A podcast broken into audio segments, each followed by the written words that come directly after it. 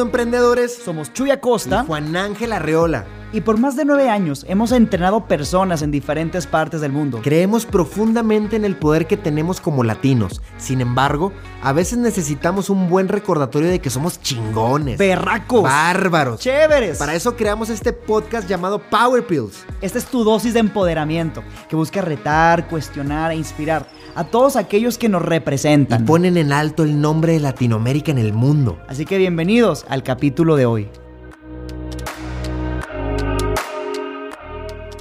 Y bienvenidos nuevamente a este podcast neoemprendedor. Oh, sí, compadrito. Bienvenido. Bienvenido, bienvenido.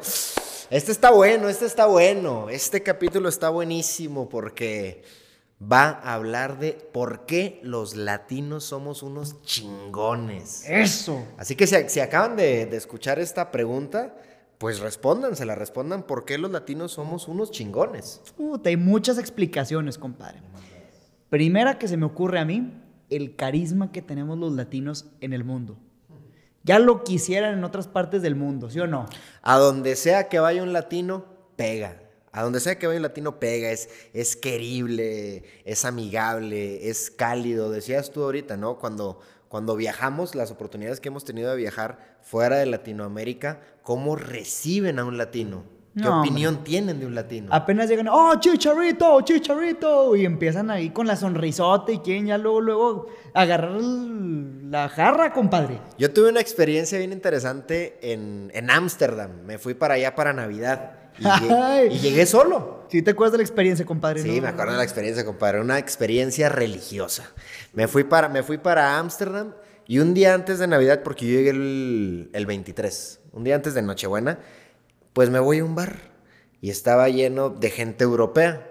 Pero de pronto en una mesa se identificó un chileno y el chileno se acercó y luego se acercó una argentina y de pronto ya éramos como 10 latinos agarrando la jarra, tomando cerveza, hablando que si del mate argentino, de la cerveza mexicana, en fin.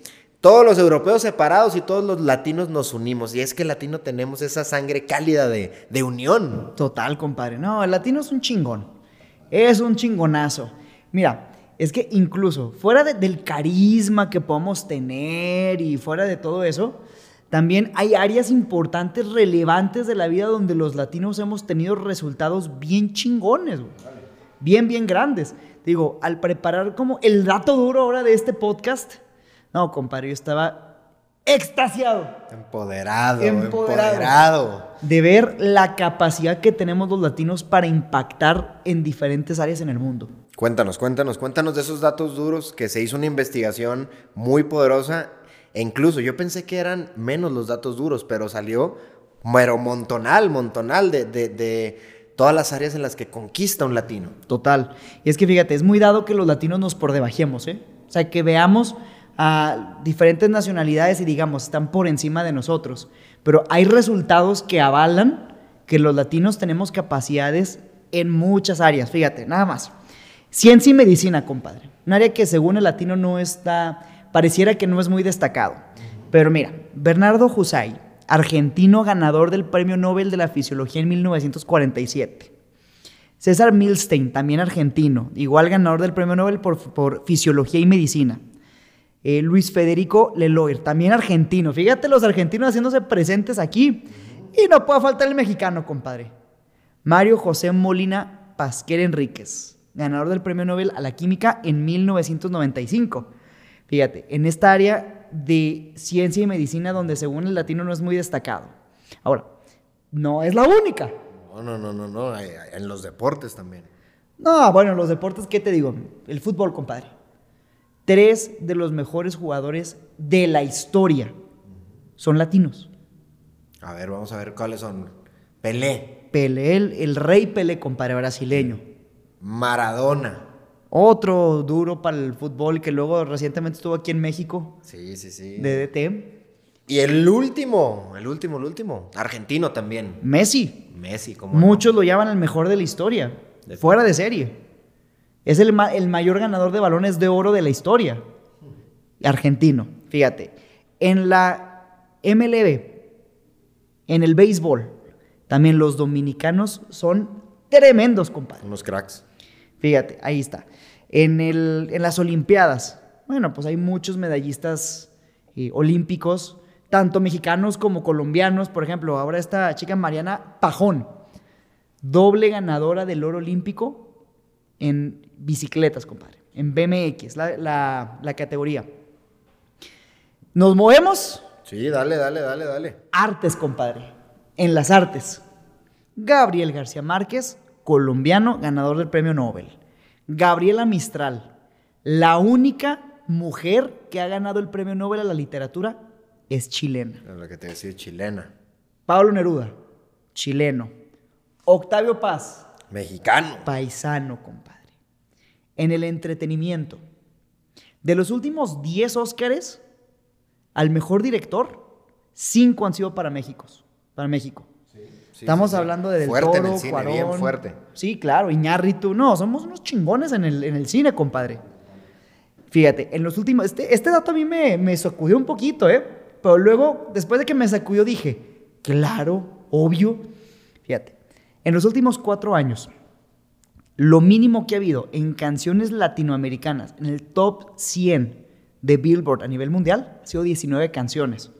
O sea, 19 de cada 100 canciones, lo mínimo. Casi, casi el 20% a nivel mundial. Y canciones en español, compadre. En español, latina, reggaetón, carnal. El reggaetón. Es que, es que tenemos la música del reggaetón. Tenemos el mariachi, tenemos la cumbia, tenemos la salsa. El vallenato. el vallenato, claro, no, claro, claro que sí, desde Valledupar, que tuvimos oportunidad también de estar por allá. Y es música cálida. Fíjate, vas a, vas a Europa y les gusta cantar el mariachi.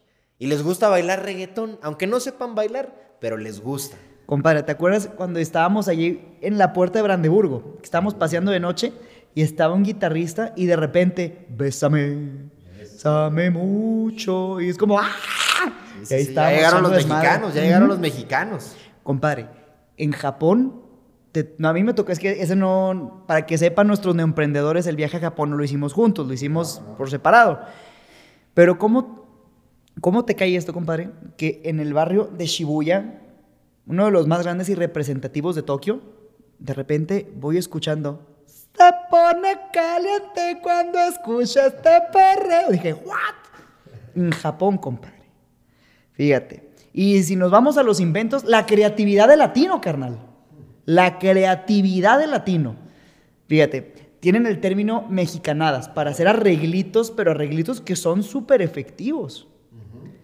es ingeniosísimo el latino. Que al final empieza como un ingenio llamado mexicanada, como algo para salir de ahí, pero también grandes inventos han salido de ahí. Teníamos también el dato de los inventos que han salido de ahí. Fíjate, la televisión a color, cortesía de Carlos González Camarena, mexicano. La píldora anticonceptiva, también inventado por Luis Miramontes, mexicano. Fotografía, la fotografía fue inventado por Hércules Florence, brasileño. El bolígrafo, compadre, la pluma, el esfero, como le llamen, en diferentes partes, por Laszlo Josef Viro, argentino. La incubadora, carnal. O sea, la, la, burbuja postnatal, la que es para los niños que vienen con ciertas complicaciones. Fíjate la vida de cuántos bebés ha salvado ese invento de Carlos Castillón, peruano. Y el marcapasos, compadre. Al menos esa ya, ya le salvó la vida a mi suegro. ¿Y a, cuántos, a cuántas personas que han padecido de enfermedades del corazón le ha salvado la vida este invento? De Alberto Bejarano, colombiano. Entonces, sí, el, colombiano, el mexicano, el peruano, el argentino, el latino, muy ingenioso, pero no nada más para la fiesta y para el desmadre también ingenioso para cambiar al mundo. No, estamos dejando definitivamente una huella yo creo que era bien importante hablar en este capítulo del impacto que tenemos los latinos en el mundo, porque a donde vamos, pegamos y como tú dices, no solamente por el tema de el carisma, la calidez y la salsa, sino porque estamos haciendo algo significativo. Ahora, ¿qué me dices de nuestras raíces? Como mexicanos, raíces. Colombia, raíces. Perú, que hemos tenido la oportunidad también de estar por allá, raíces. Las mejores comidas también. Me atrevo a decirlo, me atrevo a decirlo, sin duda alguna. Empezamos con Perú. El ceviche, las, las causas, le- los mariscos, la comida mexicana, lo que quieras. También mencionamos hasta a, a nuestros amigos colombianos. La bandeja paisa, el ajiaco. Tienen, tiene, tiene también lo suyo. El café, compadre. Así de sencillo. El café, el mejor café del mundo es colombiano. Fíjate, y en México hay buen café, pero incluso cuando no este pasaba igual, cuando me tocaba viajar seguido a Colombia, Oh, me traía mis bolsas, de café, sí, sí. sí. la- de- después de la pandemia, los departamentos no, no han olido igual, porque bueno, tenemos café mexica- mexicano que es muy bueno, pero el aroma que da un café colombiano es brutal. Entonces, hablar, hablar de gastronomía a nivel Latinoamérica es hablar también de, pues, de algo espectacular como latino, porque se, se ama, se, se sabrosea, no es frío. O sea, se dice que allá en los países europeos, incluso en Estados Unidos, pues la gente es un poquito fría. Y también tiene que ver con, hasta la comida influye ahí. Fíjate, es fría la gente hasta que se relaciona con un latino. Definitivamente. Llegan los latinos y se arma el desmadre. Ahora, el latino es top élite en el mundo. Y retomando un poco lo que veníamos platicando al principio del podcast, tendemos a por debajearnos, pero ¿cómo por qué vamos a hacer eso? Estamos en las élites del mundo, en las principales cosas de relevancia del mundo, ahí hay latinos. El que no está ahí es porque no quiere. La capacidad la tenemos, la raíz la tenemos, la herencia la tenemos, los recursos los tenemos. Ahora, todo esto que estamos diciendo es importante que lo tomen en cuenta cuando estén a punto de negociar por algo más bajito.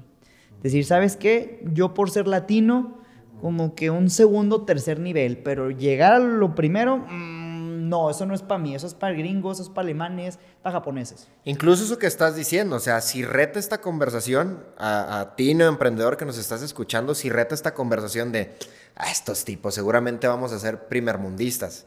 Coño, de una gira, porque hay demasiado evidencia, demasiada evidencia de que somos unos chingones. Ahora, no solamente en esto, solidarios. Cuando ocurrió el tema del temblor en el 2017 en México, sí, se cae uno, pero vienen 100 a levantarte. Una solidaridad tremenda de los latinos. No, y esa no fue la única ocasión, No, compadre. y ni no. en México nada más, en Haití pasó, en Chile pasó, en, incluso en Estados Unidos pasó cuando lo, del, lo de Katrina, en Nueva Orleans también. O sea, el latino también tiende a ser así de familiar y solidario. No, los latinos somos unos chingones, compadre. Chingoncísimos, chingoncísimos, porque también nos tendemos la mano. Yo recuerdo mucho las brigadas que estaban acá en Ciudad de México, llena de latinos, llena de latinos. Entonces, tenemos solidaridad, somos cálidos, o sea, somos cálidos, tenemos fueguito en la sangre y además la evidencia contundente de que estamos triunfando en distintas áreas en el mundo y áreas importantes, áreas que tienen influencia. Entonces, qué mejor que empezárnosla a creer. Este capítulo es como empecémonosla a creer, carajo. Tenemos la madera para triunfar. Exacto. Y mira, seguramente ahorita que estábamos repartiendo datos, habrá alguno que diga, ah, te faltó este. Claro. No, faltan un montón. Estos son un ejemplo. Demasiado, demasiado. Y faltas tú que me estás escuchando también, en esa mención, en esa lista. Porque si estás escuchando llegaste a este punto del podcast y te sientes inspirado, bueno, gracias, pero que la inspiración se traslade a acciones poderosas que cambien el mundo. Porque los latinos tenemos ese poder. Claro que sí. Así que en esta ocasión, la cachetada es la siguiente. Somos unos chingones los latinos. Y chingue su mal que diga lo contrario. No, total, total, total. Pues bueno, bueno, bueno. Nuestros neoemprendedores, gracias, gracias por, por escucharnos. Eh, queríamos inspirarte a esta conversación de lo que significamos los latinos en el mundo. Gracias por escuchar. Nos vemos en la próxima, mis latinos chingones neoemprendedores. Seguir roqueando. Eso.